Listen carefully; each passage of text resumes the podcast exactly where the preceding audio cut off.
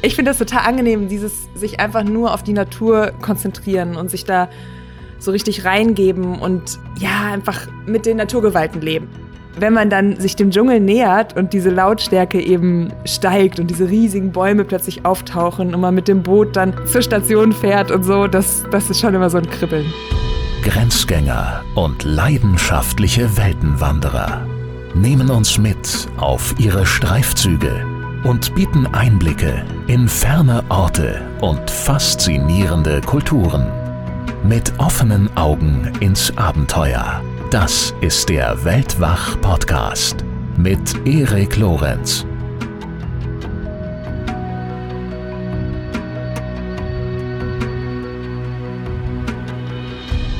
Stellt euch vor, ihr seid umgeben von tropischer, feuchtwarmer Luft, einem dichten Grün und ihr hört Affen rufen, es raschelt und zirpt und zwitschert um euch rum und es riecht nach waldiger Erde. Heute reisen wir unter anderem in den Regenwald. Und ähm, wenn ich sage wir, dann meine ich natürlich euch, mich und Lydia Möcklinghoff, die mal wieder als Co-Moderatorin mit dabei ist. Hallo, liebe Lydia. Hallo Erik, ich freue mich. Ach, der Regenwald, das ist wirklich eine ganz besondere Landschaft. Äh, also sehr widrig, muss ich sagen. Jeder, mhm. der schon mal längere Zeit im Regenwald verbracht hat, weiß, dass es gar nicht so einfach ist, im Leben, im, im Lebenwald, ja, im Regenwald zu, im Regenwald zu leben. Da lebt vieles. Und ich, gleichzeitig. Ich denke da hm? zum Beispiel persönlich, wenn du jetzt schon sagst, leben, leben, ich denke da direkt zum Beispiel an Blutegel, die sich dann äh, irgendwo in Laos und Kambodscha an meine Beine geworfen haben. Aber woran denkst du, wenn du an den Regenwald und an die Widrigkeiten denkst? Die gibt's Gott sei Dank im Amazonas. Ich war bisher nur im Amazonas-Regenwald unterwegs. Ja? Äh, die gibt's dort äh, glücklicherweise nicht. Ich denke einfach an die immerwährende Feuchtigkeit, ja. die hohe Luftfeuchtigkeit. Äh, genau, ich war nicht nur im Amazonas-Regenwald, ich war auch schon in Panama unterwegs, Bergregenwald, äh, da bei so hoher Luftfeuchtigkeit und weit über 30 Grad diese steilen Berghänge hoch zu kraxeln. Das ist sehr anstrengend. Und man wird aber die ganze Zeit belohnt, weil es ist einfach ein wahnsinnig eindrucksvoller Lebensraum äh, gleichzeitig, mhm. wo die ganze Macht der Natur so ganz klar wird. Und in diesem beeindruckenden und doch widrigen Lebensraum auch, in dem hat unser heutiger Gast, nämlich die Tierärztin Hanna Emde, schon sehr viel Zeit verbracht, denn es ist ihr Arbeitsplatz ein Stück weit. Ja. Sie ist Tierärztin und setzt sich als Wildtierforscherin und Gründerin des gemeinnützigen Vereins Nepada Wildlife e.V. für den Artenschutz weltweit ein. Und ähm, ihr Wissen und auch ihre Erfahrung, die sie in den abgeschiedensten Teilen dieser Erde gesammelt hat, die vermittelt sie auch und dann auch in Deutschland in Umweltbildungsprogrammen, also in Schulen, aber auch in ihrem beim Malik Verlag erschienenen Buch Abenteuer Artenschutz als Tierärztin im Dschungel und und und und meine Güte, was macht sie denn alles? Genug, Erik. es gibt jetzt auch eine Doku-Serie auf dem NDR, die da heißt Hannah Goes Wild. Also da ist ganz schön viel los in Hannas Leben. Ich habe auch das Gefühl, das werden wir wahrscheinlich auch nicht alles schaffen in einer Folge. Deswegen äh, sprechen wir über die Serie dann in der nächsten Episode mit Hanna. Es werden direkt zwei werden. Äh, dieses Mal konzentrieren wir uns äh, auf den Regenwald, auf Hannas Arbeit dort und natürlich darauf, wie es überhaupt dazu gekommen ist, dass sie sich an solchen, aus unserer Sicht zumindest, an solchen abgelegenen Orten als Tierärztin befindet und dort arbeitet. Genau. Und wir nehmen auch ein Thema etwas genauer unter die Lupe, das uns in den letzten zwei Jahren, naja, das Leben erschwerte, nämlich Zoonosen. Also mhm. wie können Krankheitserreger frühzeitig identifiziert werden, die eben zwischen Wildtieren, Nutztieren und Menschen übertragen werden können? Und vor allem, was muss denn zukünftig passieren, dass wir weitere pandemische Ausbreitungen von diesen Viren vermeiden können. Ja, also es gibt eigentlich ziemlich viel zu besprechen, habe ich das Gefühl. Ich hoffe, wir schaffen das alles. Ja, los geht's. Und würde sagen, wir legen los, genau. Bitteschön. Hallo zusammen, hallo Hanna, herzlich willkommen bei Weltwach. Äh, schön, dass du dabei bist. Vielen Dank, ich freue mich. Sehr schön. Und natürlich, Lydia, du bist auch dabei. Das ist ja völlig klar. Hi. Genau, ich bin auch da. Hallo. Sehr, sehr schön. Und äh, ich würde in dieses Gespräch ganz gern einsteigen mit so ein bisschen Regenwaldatmosphäre. Hanna, du hast uns da netterweise was mitgebracht aus dem Dschungel. Mhm. Und zwar, ich verrate mal noch gar nicht, wo es ist. Äh, wir hören vielleicht einfach mal rein. Yes. Ein Haufen Grillen, Zikaden, Zirpen. Mhm. Da fängt es sofort an zu kribbeln, oder? Ja, los geht's. Oh Mann. ja, man, man, hat direkt die, das Gefühl, äh, so diese Feuchtigkeit und so, die da herrscht. Irgendwie äh, kommt das Total. bei den Geräuschen mit. Da ist ordentlich was los, ja. Und auch die, die Frösche, hörst du die? Ja, ja. Da hinten? Hanna, diese Geräuschkulisse, ähm, was macht die mit dir, wenn du die hörst? Also ich finde das total beeindruckend, weil ich bin irgendwie immer sofort wieder in dem Moment. Das ja. ist so krass. Ich muss irgendwie nur kurz die Augen schließen und höre mhm. das und weiß genau, in welchem Moment das aufgenommen wurde, wie es da gerade riecht, wie sich das anfühlt. Du hast eben schon die Feuchtigkeit, Lydia, angesprochen. Mhm. Ich finde, das ist total präsent immer. Ja. Was ist das für ein Ort, wenn du sagst, es bringt dich direkt an den Ort zurück und an den Moment? Das ist der Tower Hills National Park auf Borneo, im malaysischen Teil, ganz im Norden von Borneo. Okay. Ja, du hast gerade gemeint, da sind auch Frösche. Äh, heißt das, war da auch ein Teich oder sind das einfach Regenwaldfrösche, die dann irgendwie auf den Bäumen sitzen? Nee, genau, da, ähm, also der Nationalpark oder das Forschungscamp, in dem ich äh, war, war relativ unten am Berg angesiedelt und da lief so ein kleiner Fluss runter und das hat halt in so einem Art Tümpelteich geendet und da waren immer extrem viele Frösche. Aber nach so einem Regen ähm, sind die auch einfach überall. Also das war jetzt gar nicht immer nur von dem Wasser dort abhängig, sondern ähm, man hat eigentlich immer diese Frösche da. Das stimmt, das ist im Pantanal ja auch so. Also dann sitzen die aber auch im Haus überall in den äh, Fenstern und in den Fensterrahmen. Und wenn es dann anfängt zu regnen, dann freuen die sich alle. Dann sind, ist das ganze Haus am Quaken eigentlich. Bei dir sitzen doch manchmal auch in der Klospülung, oder? Ja, die, die, diese, die Klos sind, sind so ein super Hit. Also wenn du dann abspülst, dann kreiseln immer erstmal so diverse Frösche wie in so einem Karussell in der Gegend rum. Absolut. Ich musste mich da auch dran gewöhnen, dass wenn man sich erst hinsetzt, ohne zu gucken, dass man manchmal ein bisschen überrascht wurde. So. Ja, ja, durchaus. Also ja, einem Ex-Freund von mir ist auch tatsächlich mal ein Frosch an den Hintern gesprungen. Ab da war er hochgradig traumatisiert ja, und hatte wahnsinnige Angst, äh, sich ja. im Pantanal aufs Klo zu setzen. Naja. Kann ich sehr gut nachvollziehen. Sehr schön. Ach, Mensch, da sind wir schon mitten im Thema. Wunderbar. Mitten im Dschungelleben schon angekommen. Hanna, klingt es da die ganze Zeit so oder ändert sich das auch je nach äh, Tageszeit, ob es Tag oder Nacht ist. Ähm, wie können wir uns das vorstellen? Ja, auf jeden Fall. Also ich finde, es wird nachts noch mal viel lauter. Also klar, dann, dann achtet man vielleicht auch mehr drauf, mhm. aber da ist einfach noch mal viel mehr los, gerade bei den Zikaden und, und Fröschen. Und ähm, genau, der Regen macht voll die Unterschiede. Also wenn es richtig trocken ist, ist es einfach ruhiger. Und wenn danach, ähm, ja, nach so einem tropischen Regen ist einfach die Hölle los im Dschungel. Das ist großartig, ich liebe es. also wirklich auch abwechslungsreich. Und ich finde, das merkt man auch, äh, mhm. wenn wir vielleicht noch mal eine andere Aufnahme reinhören, die du uns mitgebracht hast. Ich glaube, die stammt aus Costa Rica. Mhm. Da klingt es jetzt trockener, finde ich. Ja, und auch viel leiser, ne? Ja, ein bisschen ruhiger. Ja, also viel weniger. War das eher tagsüber? Genau, das war mitten am Tag und das war in einem Nebelwald. Also gar nicht in einem Regenwald, sondern mhm. ähm, im Nebelwald. Und dort herrscht natürlich ein ganz anderes Klima und es waren viel weniger Tiere unterwegs. Also ich habe kaum was gesehen. Es ist halt extrem hoch, dadurch ist es dort sehr kühl. Und man hat wirklich diese Nebelschwaden, die so aufsteigen und die Epiphyten und Moose überall an den Bäumen. Und ich finde, man hört auf der Aufnahme auch so ein bisschen diese Tropfen. Mhm. Also es ist einfach die ganze Zeit irgendwie am Tropfen, weil es so eine kalte Feuchtigkeit die ganze Zeit ist. Mhm. Also ja, sehr schlecht beschrieben, aber das ist äh, wirklich, es sieht ganz anders aus als so in diesem Tumult Borneo-Dschungel zum Beispiel. Ja, das, also ich, aber ich finde, man hört das auch. Also irgendwie hört man dass es bei dem einen hört man so diese Hitze und äh, dieses mhm. Schwitzige und bei dem anderen wirkt es tatsächlich viel kühler. Mhm. Schön. Und für jemanden wie mich, der nicht so viel Ahnung hat, ja. was ist der Unterschied zwischen Nebelwald und Regenwald? Ich hätte jetzt vielleicht gedacht, ein Nebelwald ist ein Regenwald, in dem es neblig ist, aber so ist es dann ja wohl nicht.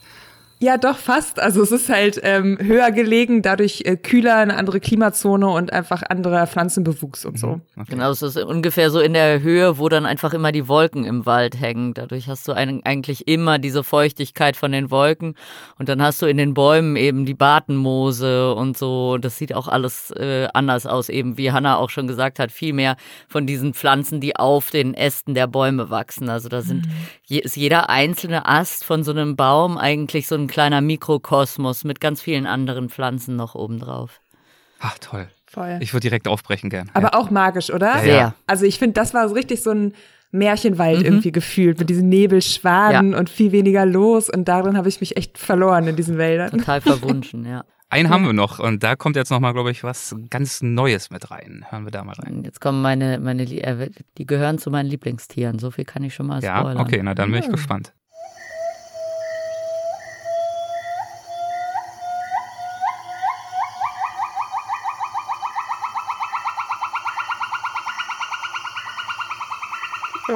Ich kann schon mal sagen, das klingt nicht nach einem Frosch. Autoanlage, äh, Autoalarmanlage. Gemein. Ich liebe diesen Sound. Ich auch.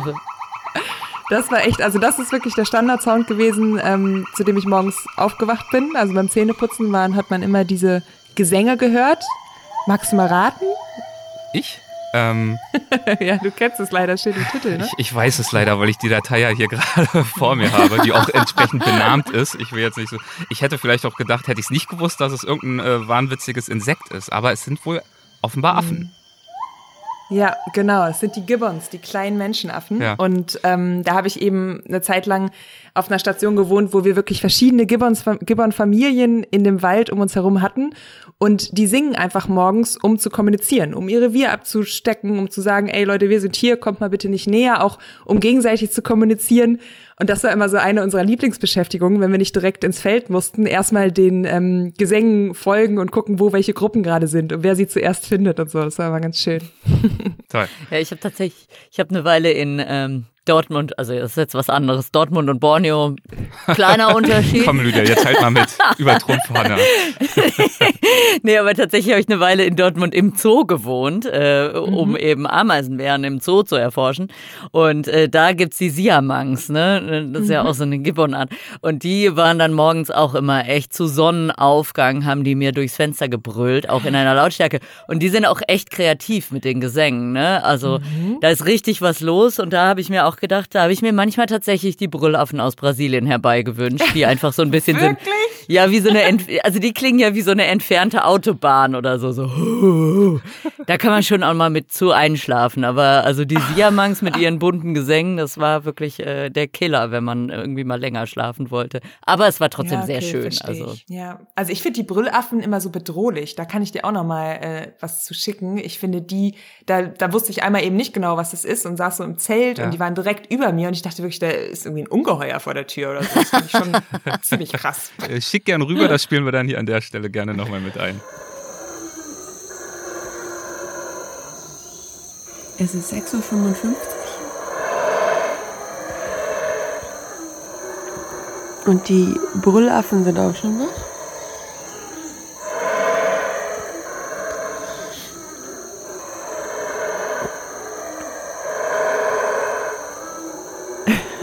Und die Gibbons, die waren auch auf Borneo, richtig? Nur nochmal zur Einordnung? Genau. Okay. Ja. Und dort in, in beziehungsweise man sagt, glaube ich, auf Borneo, ne? Ist mhm. das richtig? Ja. Da hast du ja sehr viel Zeit verbracht. Und zwar eben dort, äh, es kam gerade schon der Begriff Forschungsstation, in dieser Forschungsstation. Wenn du jetzt an diese Geräusche denkst, an diese diese Waldlandschaften. Welche Assoziation hast du damit? Ist das für dich immer noch eine hochgradig aufregende, exotische, auch zum Teil fremde Umgebung oder fühlst du dich dort äh, mittlerweile auch ähm, ja, zu Hause in gewisser Hinsicht? Also wenn ich an Borneo denke, habe ich erstmal einfach Riesensehnsucht. Das finde ja. ich schon krass. Also ich glaube, es ist schon eine Art Zuhause geworden. Dieses, man steigt aus dem Flugzeug aufs Rollfeld und diese Feuchtigkeit und diese mhm. triefende Luft schlägt einem entgegen, so, ne? Das ist dieses Gefühl, die das kennst du auch. Das ist so Der Geruch so, nach feuchter oh. Erde, das ist, ah, ja. das wirklich. Genau, also so, es ist so ein bisschen angekommen. Genau, ja, ja. Ich habe es ganz oft, dass ich dann, bevor ich reise, da muss man ja so viel vorbereiten und man ist so gestresst und irgendwie so, oh, und äh, war das jetzt alles richtig und so. Und dann kommt man aus dem Flugzeug mhm. raus und so, ja, es ist alles richtig. Genau, so, genau hier ja. muss ich jetzt sein und genau. alles ist irgendwie normal. Ja. Und das habe ich schon ähm, sehr doll, wenn ich auf Borneo bin. Also ich war da jetzt viermal insgesamt, immer für lange Zeiträume Aha. und das ist überhaupt nicht mehr so, dass ich denke, oh Gott, aufregend, was mache ich denn jetzt? Sondern ein bisschen so, ach cool, endlich wieder und so. Das habe ich aber spannenderweise jetzt nicht nur auf Borneo, sondern wirklich entlang des Äquators. Also überall in diesen Breitengraden, wo ich irgendwie dann unterwegs bin zum Arbeiten oder so, kommt immer so dieses Gefühl. Und auch wenn man dann sich dem Dschungel nähert und diese Lautstärke eben steigt und diese riesigen Bäume plötzlich auftauchen und man mit dem Boot dann zur Station fährt und so, das, das ist schon immer so ein Kribbeln. Und äh, warum hast du so viel Zeit auf Borneo verbracht? Was hast du dort bei diesen vier Aufenthalten so getrieben? Ich habe, also die ersten Aufenthalte waren sogar noch während des Studiums. Ich habe ähm, Tiermedizin studiert in Hannover, aber habe mir eben immer sehr schnell Praktika quasi außerhalb meiner Komfortzone gesucht und ähm, habe versucht, nicht so die klassische Tiermedizin nur kennenzulernen, sondern eben auch Wildtierforschung und auch Artenschutz, weil ich irgendwie rausgefunden habe, dass im Artenschutz viel zu wenig TiermedizinerInnen unterwegs sind und wir eigentlich total wichtig auch sind, ähm, weil wir uns natürlich sehr viel mit, mit Tieren und deren Gesundheit und auch mit der Umweltgesundheit auseinandersetzen. Und das hat mich dazu gebracht, auf diese Forschungsstationen am Anfang als Praktikantin zu gehen und in Projekten zu assistieren, ähm, den Tierärzten zu assistieren und irgendwann dann eben selbst die Narkosen durchzuführen, um die Tiere zu erforschen. Also wir hatten zum Beispiel ein Forschungsprojekt mit Orang-Utans und eins mit Nasenaffen, eins mit Bindenwaranen, die wir besendet haben. Und ich habe dann eben die, die Tiere tiermedizinisch versorgt, fixiert, Medikamente gegeben oder eben in Narkose gelegt. Hm. Ja, tatsächlich in Brasilien äh, ist das, sind Tiermediziner auch super, super wichtig, weil da darf man ja auch gar nicht als Biologe äh, irgendwas machen, wenn nicht ein mhm. Tiermediziner dabei ist. Das heißt, ich arbeite da auch ganz eng zusammen äh, mit verschiedenen Forschungs- und Schutzorganisationen, die, die sich hauptsächlich aus Tiermedizinern zusammensetzen. Ah, okay, das sind dann richtige Stationen, die dann quasi einen Pool an Tiermedizinern haben? Genau, teilweise ja. ja. Okay, cool. Mhm. Diese Forschungsstation, wie können wir uns die vorstellen? Ähm, also wie groß ist die, wo liegt die, wie sieht es dort aus? Also ähm, die eine, die liegt direkt am Kinabatangan-Fluss. Das ist so ein riesiger, schlammbrauner, breiter Fluss mit ganz vielen Leistenkrokodilen darin. Also ein richtig schöner Regenwaldfluss.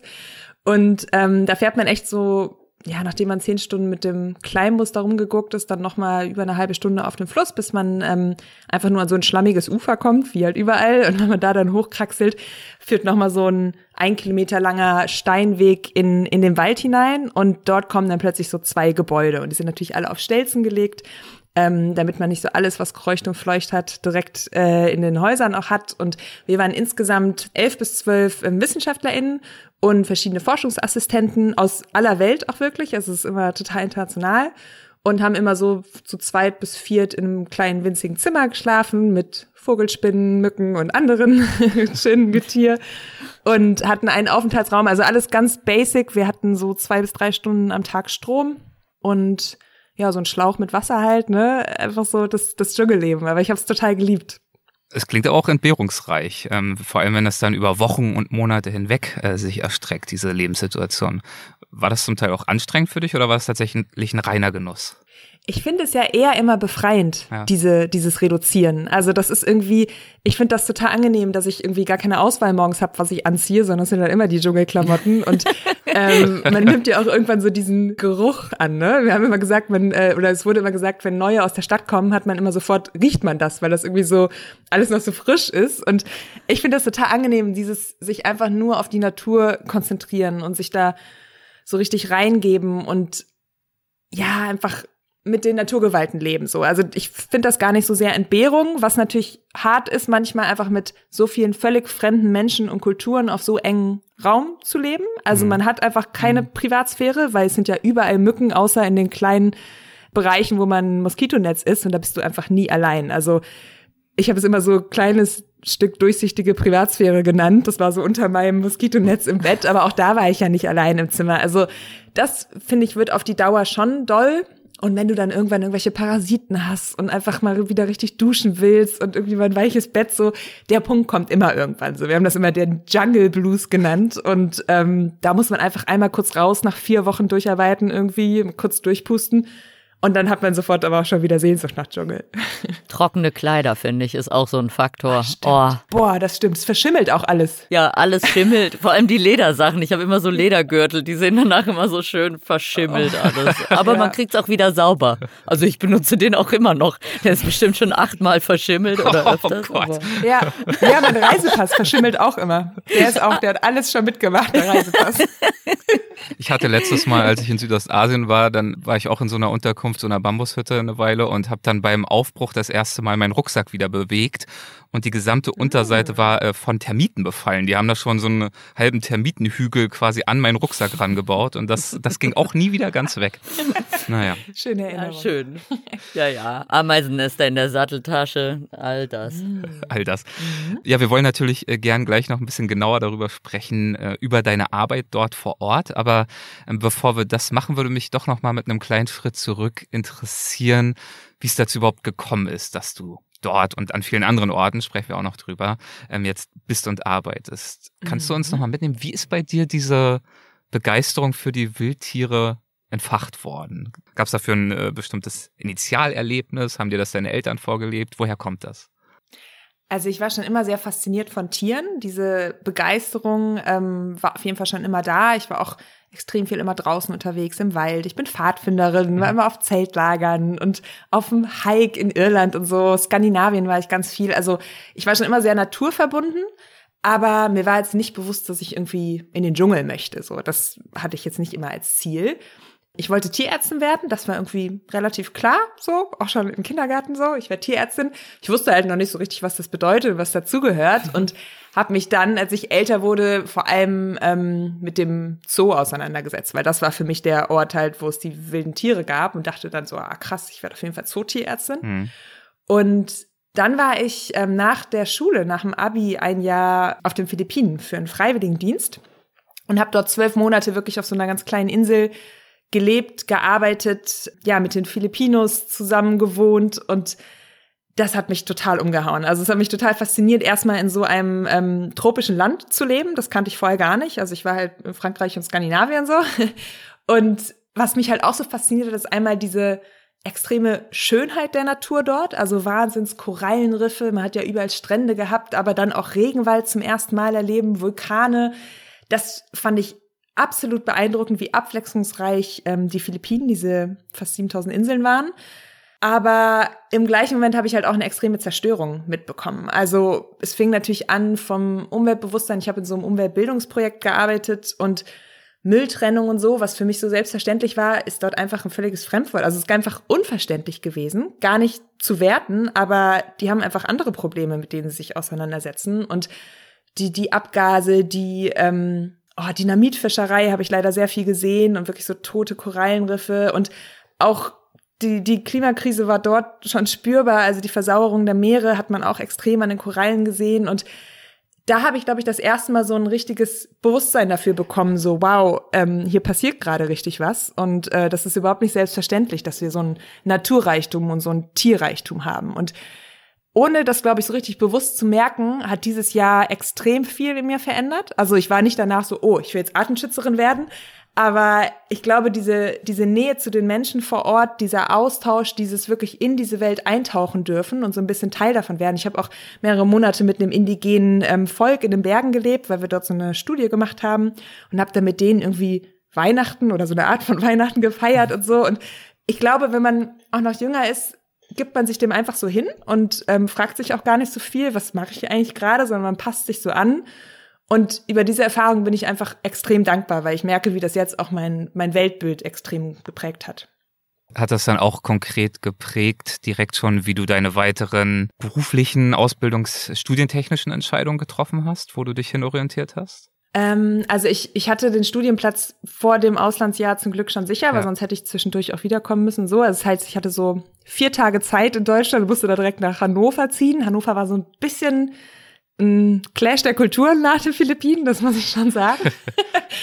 ähm, aber auf jeden Fall hat das dazu geführt, dass ich quasi in den Semesterferien sofort gesucht habe, okay, krass, wo kann ich denn wieder in solche Regionen, wo kann ich mehr über die Biodiversität vor Ort lernen? Also ich glaube schon, dass das Einfluss hatte und irgendwie war es dann auch zufällig so, dass ich wirklich am schwarzen Brett so eine tropenbiologische Geländeübung gefunden habe, was ja in der Tiermedizin jetzt nicht so häufig ist. Also ich hatte auch oft das Gefühl, boah, hättest du einfach besser Biologie studiert. Ich glaube, da wärst du irgendwie glücklicher geworden. Ja. Du, ich sag's dir, andersrum habe ich schon öfters gedacht, ach, hätte ich doch Tiermedizin studiert. Ich glaube, Echt? am Ende ist man nie zufrieden. Okay, okay. Und bei dir ging's auch mit dem schwarzen Brett richtig los, oder? Bei mir ging's auch mit dem schwarzen Brett los. Das ach, gute schwarze Brett an der Uni. Ja, ich habe ich hab meine Ameisenbären auf dem schwarzen Brett entdeckt, äh, wo ach, verrückt. irgendjemand okay. gesucht wurde, der Ameisenbären erforscht. Siehst du? Ah, wie schön. Cool. Ja, bei mir waren es äh, Madagaskar-Lemuren, tropenbiologische Geländeübung. Ah, auch ein Traum. Und ähm, da stand irgendwie sowas Kryptisches nur für Kandidaten. Ich dachte, ja geil, ich bin auf jeden Fall Kandidatin.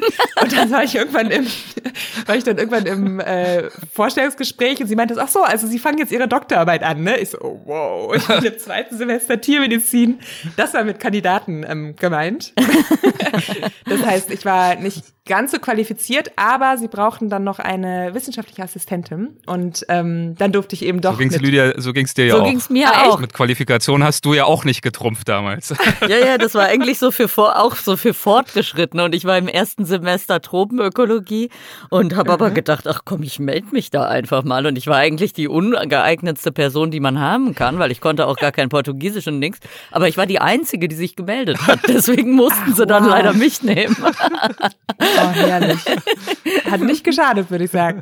Nee, dir ja auch nicht. Also alles richtig gemacht. Ja, voll. Und genau, aber das war auch dann für mich so die erste echte Berührung, was Tiermediziner eigentlich dann auch in solchen ähm, Regionen zu tun haben. Also das war eine Forschungsarbeit über ähm, Parasiten und andere Krankheitserreger in Lemuren und eben herauszufinden, wie sich der verändernde Lebensraum auf die Gesundheit der Lemuren auswirkt. Und das war für mich einfach schon total neu Proben zu sammeln, ähm, Tiere zu besendern. Das kannte ich vorher einfach nicht. Da war ich wirklich dann mit der Doktorandin Tag ein, Tag aus im Trockenwald. Das war kein Regenwald, sondern Trockenwald, auch nochmal was ganz anderes unterwegs und habe einfach nach diesen großen gelben Lemurenaugen Ausschau gehalten, um irgendwelche Tiere zu finden und sie dann mit dem Blasrohr eben aus den ähm, Bäumen zu betäuben. Und sie hat das dann betäubt ich muss dann immer hinterherrennen und den dann auffangen und so. Also es ist so, wenn man jetzt so drüber nachdenkt, so völlig absurd, was das für ähm, Bilder waren. Aber das war auch wieder so eins, sich einfach komplett drauf einlassen und drei Monate in dieser Welt leben. Total cool. Ja, und vor allem dann halt direkt eine völlig andere Welt als die Philippinen, ne? Also da hast du ja gleich so eine Bandbreite erlebt, also auch ja. kulturell gesehen, ne? Voll.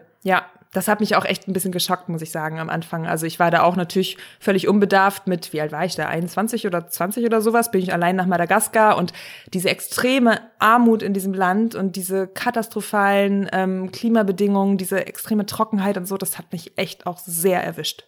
Mhm. Das hat natürlich dann dazu geführt, dass äh, zum einen wohl relativ schnell deutlich war, ja, du studierst natürlich weiter Tiermedizin, aber du würdest jetzt wahrscheinlich nicht durch äh, Hannover und Umgebung ziehen oder Dortmund und all die anderen Perlen, die wir so haben und dort äh, Schweine und Kühe und dergleichen Tag ein, Tag aus untersuchen, sondern dich hat's dann schon eher in die Ferne gezogen.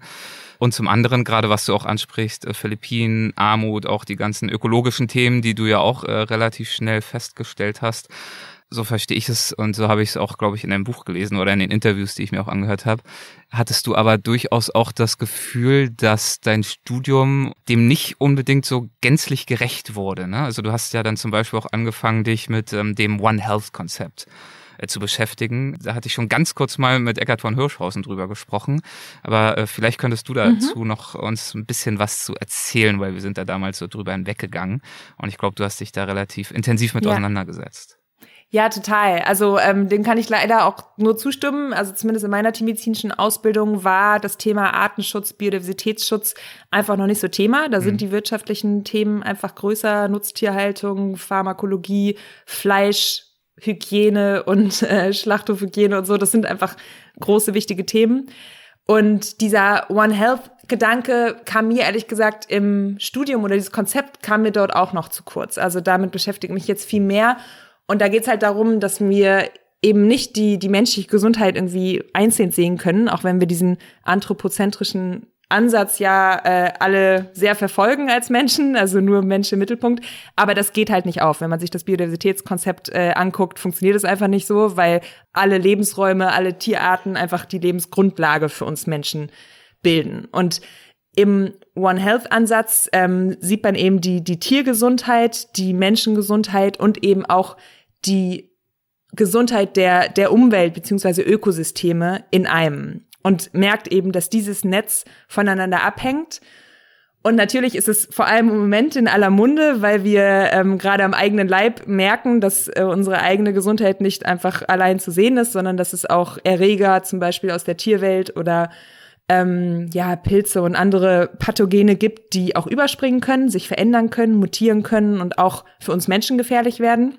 Also SARS-CoV-2 ist ein Virus, was wahrscheinlich, es ist noch nicht nachgewiesen, aber wahrscheinlich aus Wildtieren entsprungen ist und durch äh, verschiedene Schritte, Mutationen ähm, auf den Menschen übergesprungen ist und da so die Pandemie quasi ausgelöst hat. Und das ist aber nur ein Beispiel. Also es gab schon vorher Ebola-Ausbrüche, Ebola, HIV genau. ist auch eine Zoonose, ne? Ja. Das ist ähm, nichts Neues, auch wenn es jetzt halt plötzlich sehr viel Aufwind hat, das Thema, was ich natürlich super finde. Also umso mehr Leute darüber sprechen und sich darüber Gedanken machen, umso besser. Aber ich hoffe, das hält auch an, weil wir können einfach nicht weiter so mit unserer Umwelt umgehen. Wir können nicht einfach in fremde Lebensräume weiter eindringen, abholzen, zerstören und uns dann wundern, dass sich zum Beispiel Viren neue Wirte suchen, um zu überleben. Also das, da sägen wir uns den eigenen Ast ab, auf dem wir sitzen. Ja. Ja, und das ist ja auch, das war ja auch bei Ebola tatsächlich, das äh, birgt auch so eine gewisse Gefahr und da ist äh, dann Umweltbildung auch ganz wichtig, finde ich, weil äh, dann entstand so der Eindruck, okay, aus der Natur kommen die Krankheiten. Das heißt, wir müssen die mhm. Natur zurückdrängen, aber es ist ja eigentlich das Gegenteil der Fall. Mhm. Wir müssen der Natur wieder mehr Raum geben, dass wir eben nicht alle so eng aufeinander sitzen. Ne? Das ist ja einfach das Problem. Absolut. Absolut, das ist so dieses Don't blame the wildlife, äh, weil sie am wenigsten Schuld haben, weil ich arbeite halt aktuell auch in einem One Health Vorhaben bei der ähm, GIZ, der Deutschen Gesellschaft für internationale Zusammenarbeit. Und wir bauen eben eine internationale Allianz gegen Gesundheitsrisiken im Wildtierhandel auf. Und da geht's genau darum, diese verschiedenen Akteure, wie du auch gerade meintest, diesen Bildungsaspekt aufzugreifen und mhm. die Menschen, die vor Ort mit den Wildtieren leben, in, in Afrika, in Asien, in, in Lateinamerika, aber eben auch auch die Menschen, die sie konsumieren oder die den Wildtierhandel befeuern, die alle zu erreichen und einfach deutlich zu machen, dass wir der Auslöser sind, wie wir mit Wildtieren umgehen. Also wenn wir riesige Wildtierfarmen haben, wo wir Minks oder andere Tiere halten, um dort irgendwie Pelz herzustellen, das ist einfach für Krankheitserreger ein Traum. Da sind Tiere auf engstem Raum unnatürlich, genau wie in unseren ähm, Massentierhaltungen gehalten. Und da kommt es halt einfach zu, zu Resistenzen. Also das ist auch ein großes Thema bei One Health, ne, diese Medikamentenresistenzen oder eben zu neuartigen Krankheiten, die auch Menschen infizieren. Ich glaube, du hast äh, zu alledem ja auch äh, einige Einblicke bekommen, durchaus im Rahmen deines Studiums, als du zum Beispiel ein Praktikum hattest auf der Insel Riems am Friedrich-Löffler-Institut. Da ging es, mhm. glaube ich, ja auch im weitesten Sinne um genau diese Themen. Wow, du bist wirklich gut informiert. Ich habe mein Buch irgendwie lange nicht mehr gelesen. Ich bin beeindruckt. Ja, total. Aber das war ähm, spannend. Das war quasi die Insel der Viren. Ja, genau. Ähm, weil die dort ja an ähm, Tierseuchen und sowas forschen. Und das war ja schon lange jetzt vor der Pandemie. Ja. Und da habe ich mich viel mit Avian mit der Avian Influenza, also der Vogelgrippe, auseinandergesetzt und auch mit der afrikanischen Schweinepest. Und das hat mir auf jeden Fall geholfen, jetzt auch irgendwie mehr diese Ausmaß zu verstehen und wie diese Epidemiologie einfach passiert. Aber ich hatte ehrlich gesagt damals nicht gedacht, dass so wenige Jahre später einfach eine globale Pandemie herrschen würde. Das finde ich schon wirklich krass. Ja, das ähm, war dementsprechend äh, seinerzeit voraus wirklich diese Auseinandersetzung, die du hattest mit diesem Thema. Ein anderes Praktikum, das du hattest, das ich aber nicht weniger interessant ist, ein doofes Wort dafür, aber mir fällt jetzt kein besseres ein, kein konkreteres, äh, ist der Fakt, dass du auch in einer, äh, ich glaube, in einem Schlachthof ein Praktikum gemacht hast. Mhm. Das ist ja nochmal eine Erfahrung, die ich mir jetzt so als Bestandteil einer tiermedizinischen Ausbildung nicht unbedingt zwangsläufig vorgestellt hätte. Ja, aber das ist Pflicht, also Pflichtpraktikum für mhm. jeden ähm, Tiermedizin-Studierenden. Und ich glaube, ich finde das auch gut. Also ich, das waren die drei schlimmsten Wochen, die ich jemals im Praktikum hatte, ganz klar. Aber Tierärzte und Tierärztinnen sind einfach essentiell wichtig auf diesen Schlachthöfen, weil Schlachthöfe gibt's halt einfach leider. Da, da können wir uns nicht irgendwie selber vorlügen. Und die sind quasi die, die ja noch aufpassen können, damit die Tiere nicht leiden, die auf einfach Tierleid und Gesundheit der Tiere achten, die gucken, dass die Regeln eingehalten werden. Und was mich dort, glaube ich, am meisten schockiert hat, ist diese Masse an toten Tieren. Diese zwei Sekunden, wie so ein toter Schlachtkörper am Fließband an mir vorbeigefahren ist. So, das hm. fand ich einfach abartig. Und diese massigen, wunderschönen Bullen oder Kühe, die dann da einfach durch so einen Bolzenschuss zu Boden gehen und da einfach, weiß ich nicht, zur Hälfte durchgeschnitten werden und da musst du da am Fließband stehen und bewerten, ob ja das Fleisch genießbar ist oder untauglich und so. Und das ist so, da haben die Tiere so ihre Würde verloren. Also ich, ich liebe Tiere, ich respektiere diese Wesen unglaublich und da wurden die plötzlich zu so einem toten Stück Fleisch. Und das fand ich einfach total krass, dieses Erlebnis. Und diese Masse, also ich finde, auf den Philippinen da mit dem indigenen Stamm ein Schwein zu schlachten zum Fest und so ist was komplett anderes. Da ist das ganze Dorf dabei, das passiert in der Würde, das mhm. passiert in der natürlichen Umgebung und nicht in so einer Masse. Und ich hatte wirklich am Ende so das Gefühl, boah, eigentlich müsste jeder, der Fleisch isst von der Supermarkttheke oder so, eigentlich mal so einen Schlachthof von innen gesehen haben. Einfach nur um Gefühl dafür zu bekommen, wie wir das eigentlich schaffen, dass wir so viel Massen an Fleisch so günstig essen können. Hm. Ja. Also stimme ich dir zum einen natürlich zu, dass es tatsächlich eine gute Idee wäre, Menschen damit zu konfrontieren. Ich kann nur sagen, als ich, äh, ich habe längere Zeit auf einer Farm in Australien äh, gelebt und gearbeitet vor einigen Jahren. Mhm. Und meine Erfahrung war natürlich nicht äh, ein Prozent von der Intensität, die du jetzt gerade beschreibst, mit dieser industriellen Weite, diesen Ausmaßen. Du schreibst, mhm. du hast ja gerade auch beschrieben, im Gegensatz dazu diese viel würdevollere Art und Weise, ein Tier zu töten auf den Philippinen ich hatte nun diese würdevollere Art und Weise dort mhm. auf der Farm. Das, äh, da wurden mal hier und da ein, zwei äh, Tiere geschlachtet. Aber ich kann mich sehr gut dran erinnern, dass selbst das für mich wahnsinnig intensiv und aufrüttelnd war, als dann das erste Mal dort zwei Schafe getötet worden sind und dann die Haut abgezogen, die Innereien raus, alles in Handarbeit, alles draußen unter freiem Himmel, nicht in irgendeiner Fabrik und dann auch von Hand zubereitet und die dann aber auch zu vertilgen. Also ich, ich habe das dann auch mitgegessen, das war aber wirklich eine ganz, ganz andere Erfahrung. Mhm. Ich habe mich diesem Mal, das klingt so doof, man könnte auch sagen, ja gut, spätestens da hättest du ja jetzt ruhig auch Vegetarier werden können.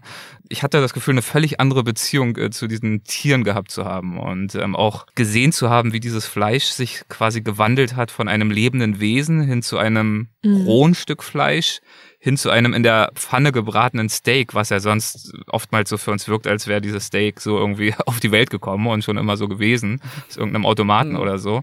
Ich weiß das einfach noch sehr deutlich, dieses Gefühl, dieses gebratene, diese Hautporen, diese Sehen, wie sie dann halt nun mal aussehen, wenn man es dann halt vertilgt, das dann aber zu assoziieren, wie es vor ein paar Stunden noch ausgesehen hatte. Naja, ich will ja gar nicht jetzt ewig drauf eingehen. Ich will nur sagen, ich glaube, mhm. für ein Bewusstsein, für einen respektvollen Umgang mit unseren Nahrungsmitteln ist das tatsächlich eine sehr wertvolle Erfahrung gewesen, zumindest für mich. Ja, wobei, ja. wobei ich da Hanna schon auch recht gebe. Ich finde, dann ist so ein Schlachthof halt wirklich was anderes Klar, äh, als Erfahrung, die ich jetzt auch noch nicht gemacht habe, ja. äh, als eben, im, ich meine, ich arbeite ja in Brasilien auch in so einer Rinderfarm, äh, da werden auch Rinder geschlachtet, aber eben eins in zwei Wochen, ja. was dann halt für die, für die ganze Farm reicht. Und äh, das ist dann auch was anderes, als mhm. äh, wenn da wirklich übers Fließband die Tiere laufen. Ja, ja, klar ich finde auch, das bedeutet überhaupt nicht, dass man äh, gar kein Fleisch essen darf oder so, sondern es geht genau um dieses Bewusstsein, wo kommt es eigentlich her, was ich gerade konsumiere. Also ich war in Schulklassen und habe Vorträge gehalten und musste da einfach nochmal das Bewusstsein schärfen, dass die Milch eben nicht aus dem Kühlschrank im Supermarkt kommt, sondern dafür Kühe gemolken werden und dafür Kühe auch ein Kälbchen bekommen müssen und so. Und ich finde das so schade, gerade jetzt bei uns in den Städten. Also ich komme aus einer Stadt, ich bin eben nicht auf dem Land geboren ähm, fehlt diese Verbindung zu Tieren, zu, zur Natur häufig. Und ähm, ja, diese diese Beziehung verkümmert so ein bisschen, habe ich das Gefühl. Mhm. Ja. ja, und unabhängig, das habe ich vorhin schon gedacht, von daher sage ich es jetzt mal. Also ähm, das ist eben äh, nicht nur die Verbindung zu den Tieren, wo kommen unsere Lebensmittel her, dass die halt tatsächlich aus einer funktionierenden Natur kommen müssen, sondern es ist halt auch oft so, wie du vorhin äh, bei den Philippinen beschrieben hast, dass man die Effekte des Klimawandels den wir im Prinzip hier äh, produzieren, hier gar nicht so sieht, weil wir so losgelöst von der Natur sind und gar nicht in der Natur, ja. also natürlich teilweise schon, aber viele leben in den Städten weit weg von der Natur und deswegen wirkt das Ganze total abstrakt und da, wo man den Klimawandel ja. wirklich sieht, das sind eigentlich nicht die Orte, wo er produziert wird. Also das ist so ein bisschen paradox ja. und das macht es auch so schwierig, dass man das wirklich begreift und dass wir das begreifen, die eben die Verursacher sind. Total. Diese, dieses Gefälle zwischen den Breitengraden. Ne? Mhm. Also ich fand zum Beispiel in dem Nebelwald, den ihr eben gehört habt, dieses ganz Besondere, das ist natürlich ein total fragiles Ökosystem, weil das so ganz speziell angepasst ist. Und da ist die genaue Temperatur total wichtig für die Luftfeuchtigkeit. Und dort erzählen die mir Sachen, dieser, diese krasse Trockenheit und dann dieser Starkregen, der plötzlich kommt, macht das halt komplett kaputt. Mhm. Und wenn es hier mal doll regnet, irgendwie äh, bei mir vor der Haustür, denke ich mir so ein bisschen, boah, ist gerade ärgerlich und so, aber ich verstehe ja nicht, dass da gerade ein Ökosystem kaputt geht. Und dass wunderschöne Vögel, wie zum Beispiel der Quetzal, das ist ja. so ein oh, wunderschöner Vogel aus äh, Costa Rica, Guatemala, der diese ganz langen grünen Schwanzfedern hat, der braucht halt dieses kühle Klima und der ist schon in den letzten Jahren, wo ich immer wieder in Costa Rica war, immer weiter höher den, den Berg hochgewandert, weil es zu warm mhm. wurde, weil er diese Kühle brauchte. Und irgendwann gibt's halt kein weiter oben mehr, weil der Berg dann vorbei ist. Und dass das dann wirklich bedeutet, dass diese Art ausstirbt, darüber mache ich mir ja hier in meiner Stadt keine Gedanken. So, genau. das absolut richtig, was du da sagst. Darüber haben wir uns, äh, Lydia und ich, äh, vor ein paar Wochen mit äh, Benjamin von Brackel unterhalten. Mhm. Das ist ein Umweltjournalist. Ich weiß nicht, ob dir der Name was sagt, ähm, Hanna. Der hat ein Buch geschrieben, Die, die Natur auf der Flucht. Und da widmet er sich exakt und ausschließlich genau diesem Phänomen, eben dieser Völkerwanderung der Arten, über die wir gar nicht so oft nachdenken oder sprechen oftmals. Das, also, was du gerade beschrieben hast, die, die Arten eben an den Bergen nach oben ziehen oder in Richtung der Polkappen sich äh, ausweiten und damit in ganz neuen Ökosystemen sich dann am Ende wiederfinden und in ganz neuen Konstellationen. Mhm. Ja, krass. Das ist halt auch aus gesundheitlicher Sicht ein riesiges Problem, weil dadurch natürlich auch ganz andere Krankheiten mhm. eingeschleppt werden, Erreger plötzlich woanders problematisch werden. Also es kann gut sein, dass die Malaria-Mücke auch irgendwann hier bei uns in Europa ist und äh, Dengue-Fieber irgendwie ja, das nächste Riesenproblem hier in, in NRW wird oder so. Also mhm. das muss man da alles mitdenken, wenn wir hier irgendwie keinen Bock haben, CO2 einzusparen. Mhm. Ne? Kehren wir nochmal ähm, zur äh, CO2-Lunge zurück in den Regenwald. Ähm, so wird es ja zumindest oft genannt, auch wenn es ja eigentlich eher ein äh, CO2-Speicher ist, nach meinem Verständnis. Und zwar nach Borneo auf die Forschungsstation. Ähm, jetzt sind wir ungefähr mhm. dort wieder angekommen. Du hast studiert, du weißt jetzt, was du tust. du hast die Möglichkeit, wirklich auch mhm. zu arbeiten in diesem Feld während deiner Aufenthalte dort, wie viel äh, Einblick hast du denn erhalten können in andere Projekte? Und inwiefern arbeitet ihr dort unter den ganzen Forschenden auch gemeinsam zusammen an diesen Projekten? Ja, genau, das wäre nämlich auch meine Frage gewesen, inwiefern du als Tiermedizinerin äh, selbst in der Forschung bist oder mhm. wie das funktioniert in Zusammenarbeit mit anderen mhm. Forschenden. Ja, also ich selbst ähm, habe noch gar nicht geforscht. Also ich ähm, habe noch keine ähm, wissenschaftliche Studie oder Doktorarbeit oder meinen PhD-Doc gemacht, sondern ich war wirklich immer die begleitende Tierärztin. Das heißt, ich war auf der Station und die verschiedenen Forschenden konnten sich dann quasi buchen, an dem Tag will ich mit der Tierärztin unterwegs sein oder ich war mit einem anderen Kollegen noch, wir haben uns dann mal aufgeteilt. Das heißt, ich habe manchmal mit den Varanen gearbeitet, manchmal mit den Nasenaffen und mein absolutes Lieblingsprojekt war ähm, der Nebelpader, der Sunda-Nebelpader. Und den habe ich dann auch zwei Jahre später nochmal in einem Projekt alleine besucht. Da waren wir nicht auf der großen Forschungsstation, sondern waren wir dann wirklich in einem kleinen Viererteam, wo es nur um kleine Raubkatzen auf Borneo ging. Und das ist ein britischer Wissenschaftler, der schon viele, viele Jahre an den Tieren forscht. Und ich war dann eben für die ähm, Betäubung der, der kleinen Raubkatzen und ähm, die Probennahme. Wir haben halt eine komplette äh, Disease Surveillance gemacht. Also wir haben ähm, Proben genommen, Blutproben, Haarproben, ähm, Speichel, alles, um auf Krankheitserreger eben zu ähm, untersuchen. Aber die Proben habe ich dann auch wieder vor Ort in Malaysia im Laboratory abgegeben und ich war dafür dann nicht zuständig. Das heißt, ich war immer die dienstleistende Tierärztin quasi. Aber das heißt, ihr habt den Nebelpader auch tatsächlich gefunden, weil ich kenne auch einen, der mal an ihm mhm. geforscht hat, aber der hat nur Kot gefunden. Der hat nie das Tier gesehen. Ja, das ist ähm, wirklich im ersten Jahr ähm, nur Kamerafallenfotos. Also wir haben natürlich angefangen mit ähm, Kamerafallen.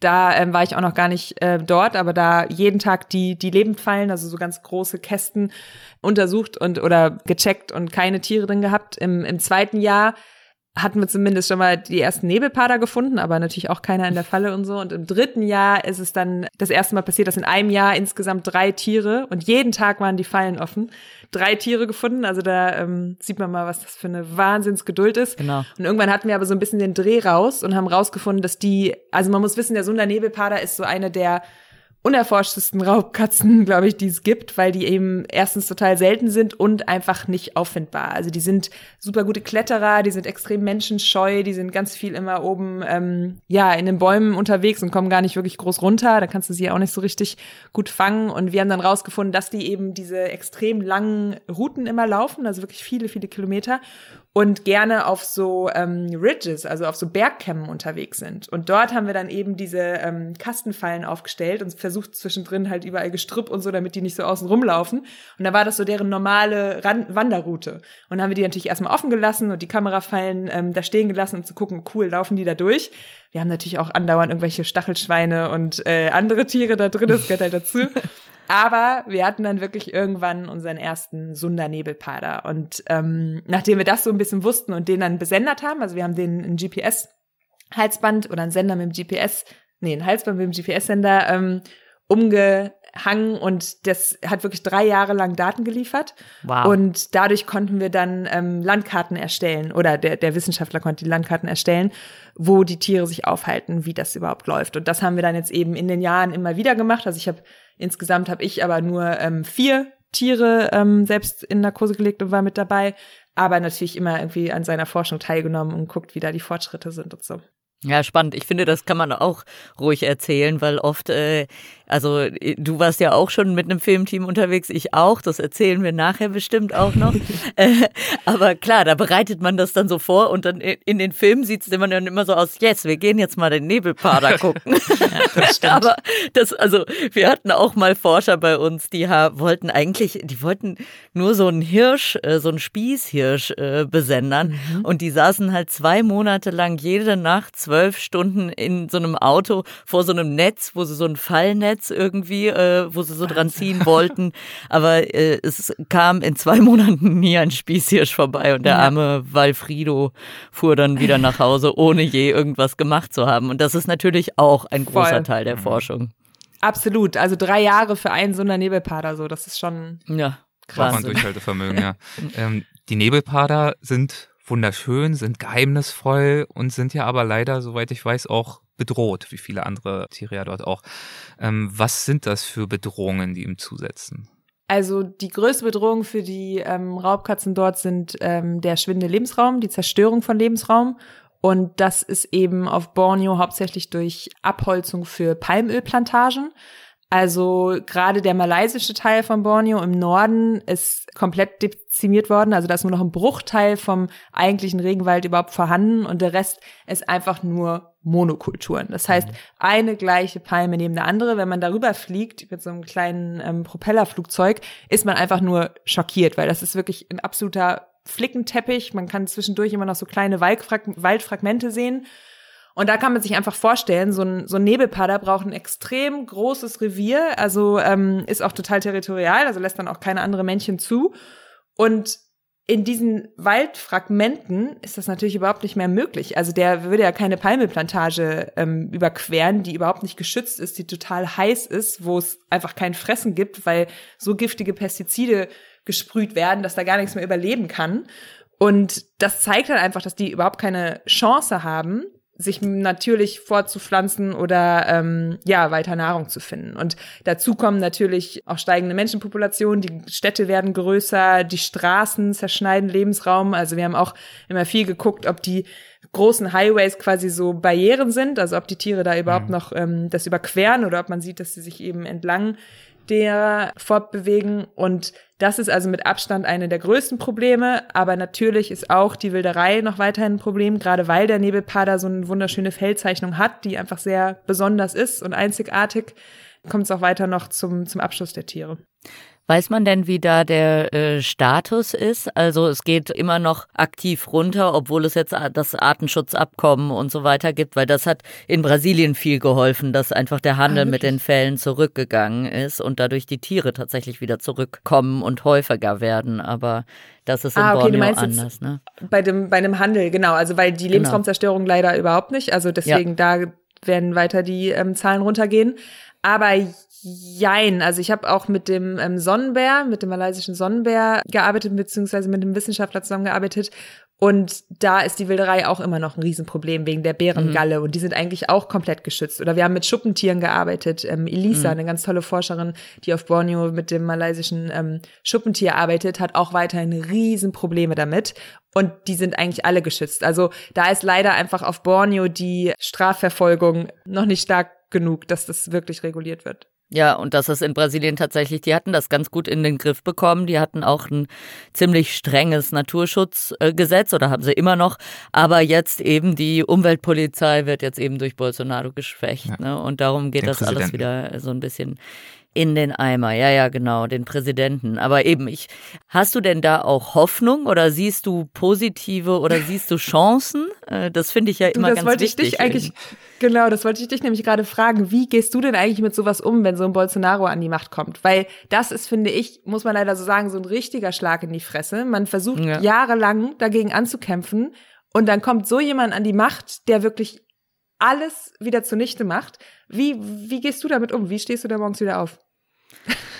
Ja, Hanna.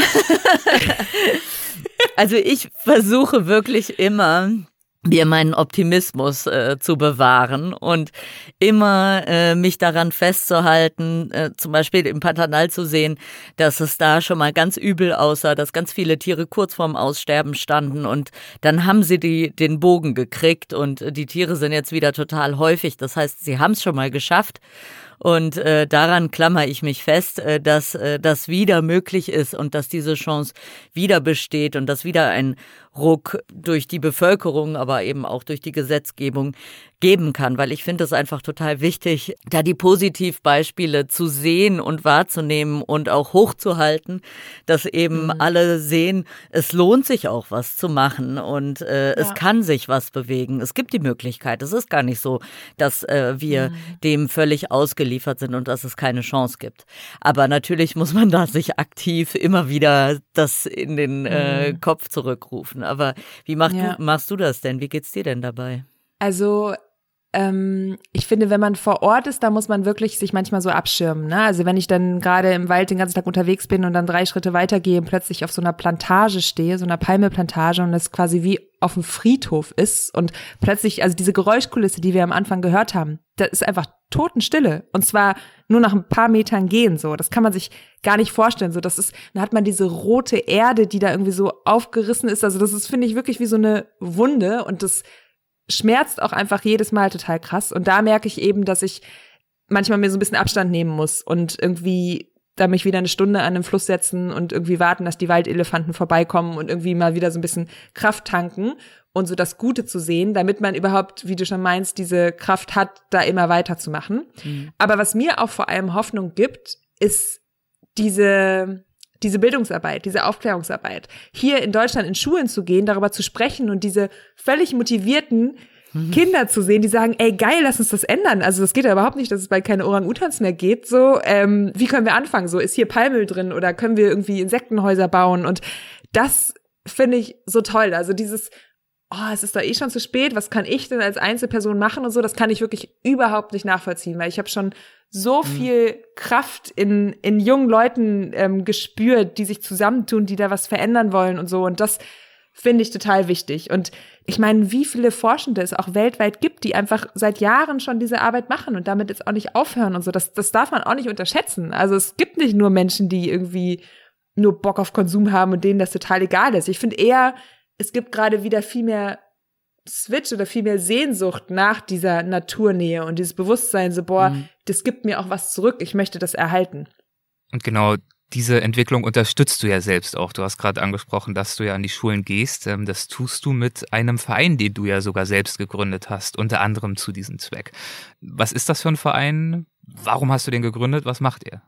Das ist der Nepada Wildlife e.V. Nepada kommt nämlich vom Nebelpader. Mhm. Ähm, das ist quasi eine Kurzform, die wir uns ähm, überlegt haben, weil das eben eines der ersten Tiere war, die ich selbst behandelt habe, wo ich einfach Artensterben hautnah erlebt habe, weil diese ja, Tier, also diese Raubkatze extrem vom Aussterben bedroht ist.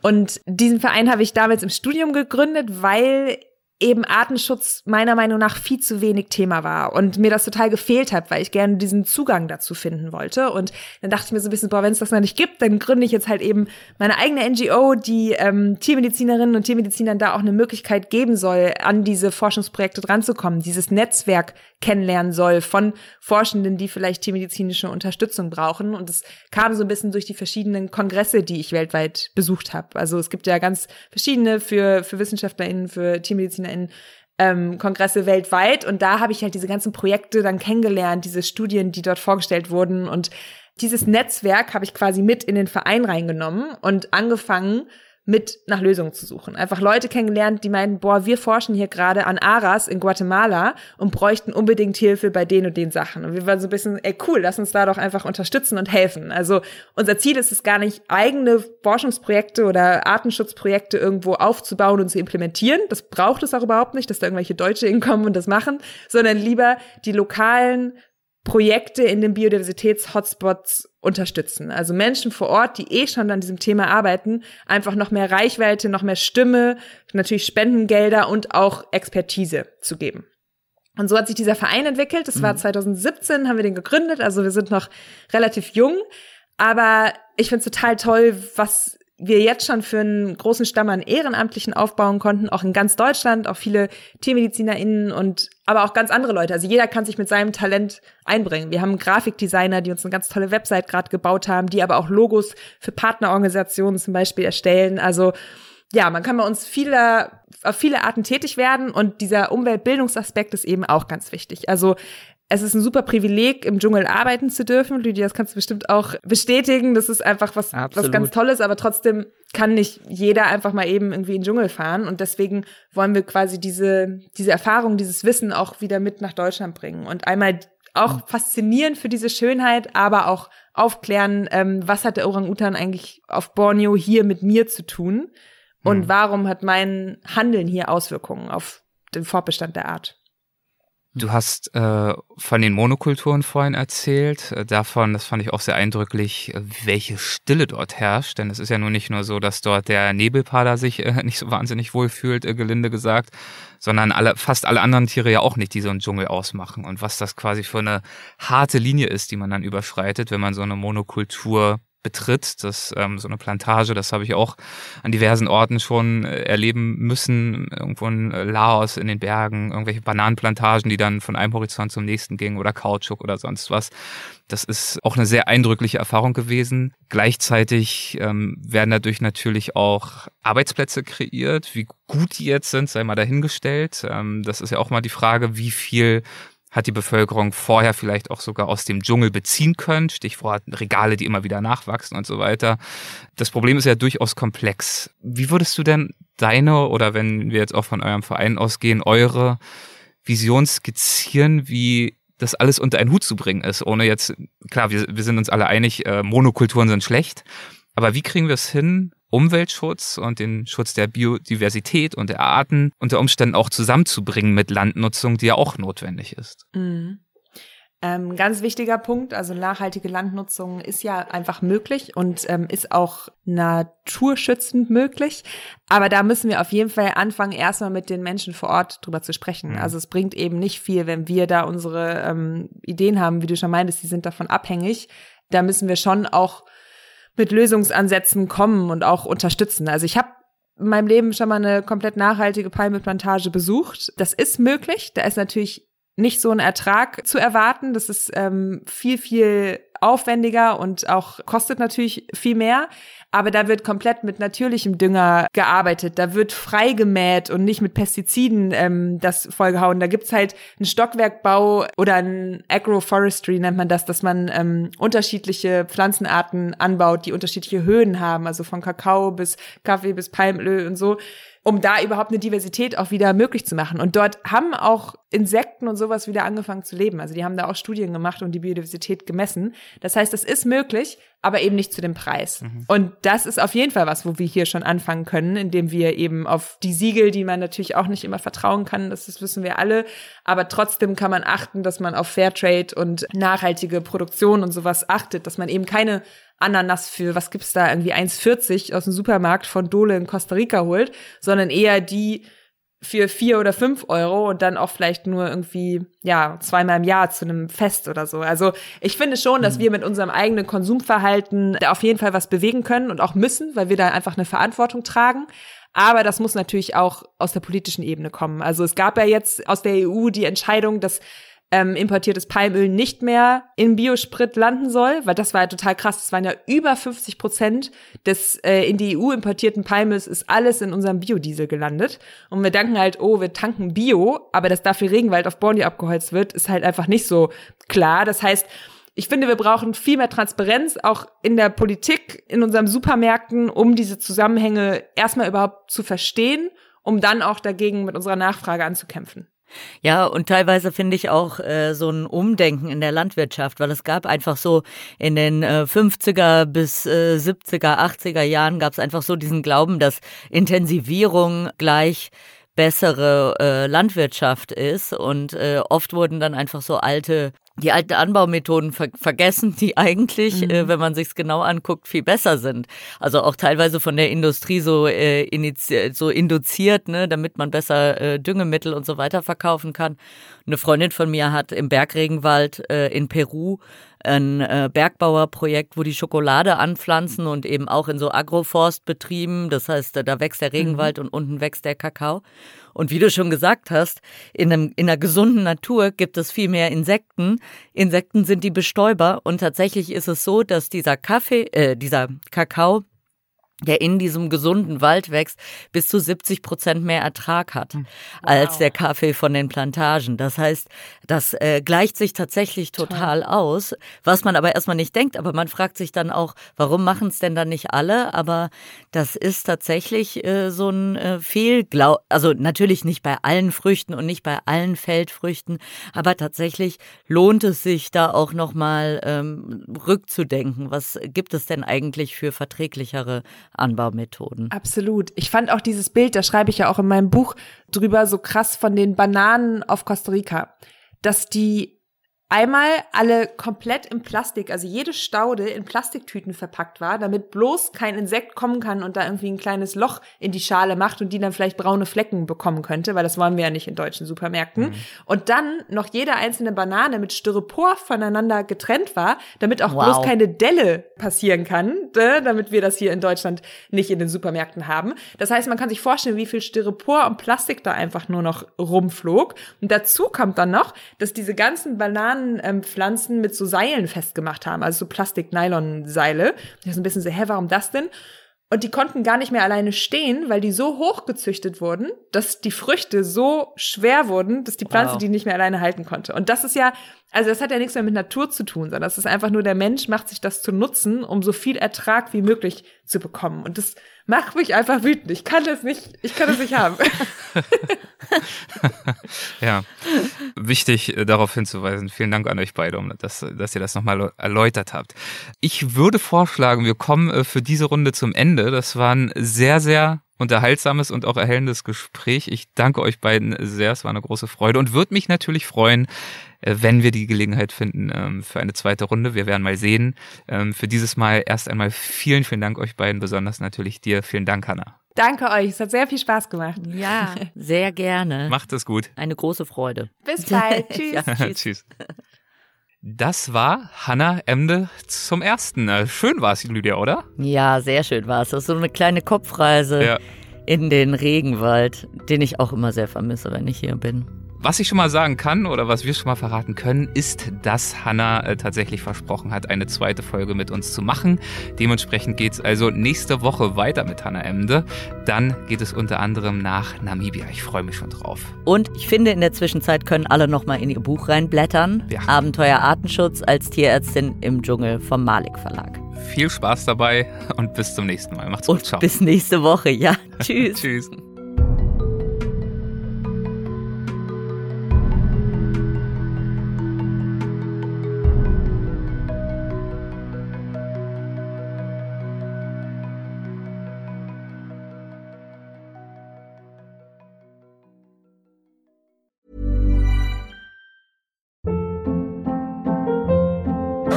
Hold up. What was that? Boring. No flavor. That was as bad as those leftovers you ate all week. Kiki Palmer here, and it's time to say hello to something fresh and guilt-free. Hello Fresh. Jazz up dinner with pecan-crusted chicken or garlic butter shrimp scampi. Now that's music to my mouth. Hello Fresh. Let's get this dinner party started. Discover all the delicious possibilities at hellofresh.com. Even when we're on a budget, we still deserve nice things. Quince is a place to scoop up stunning high-end goods for 50 to 80% less than similar brands. They have buttery soft cashmere sweaters starting at $50, luxurious Italian leather bags, and so much more. Plus, Quince only works with factories that use safe, ethical, and responsible manufacturing. Get the high-end goods you'll love without the high price tag with Quince. Go to quince.com/style for free shipping and 365-day returns.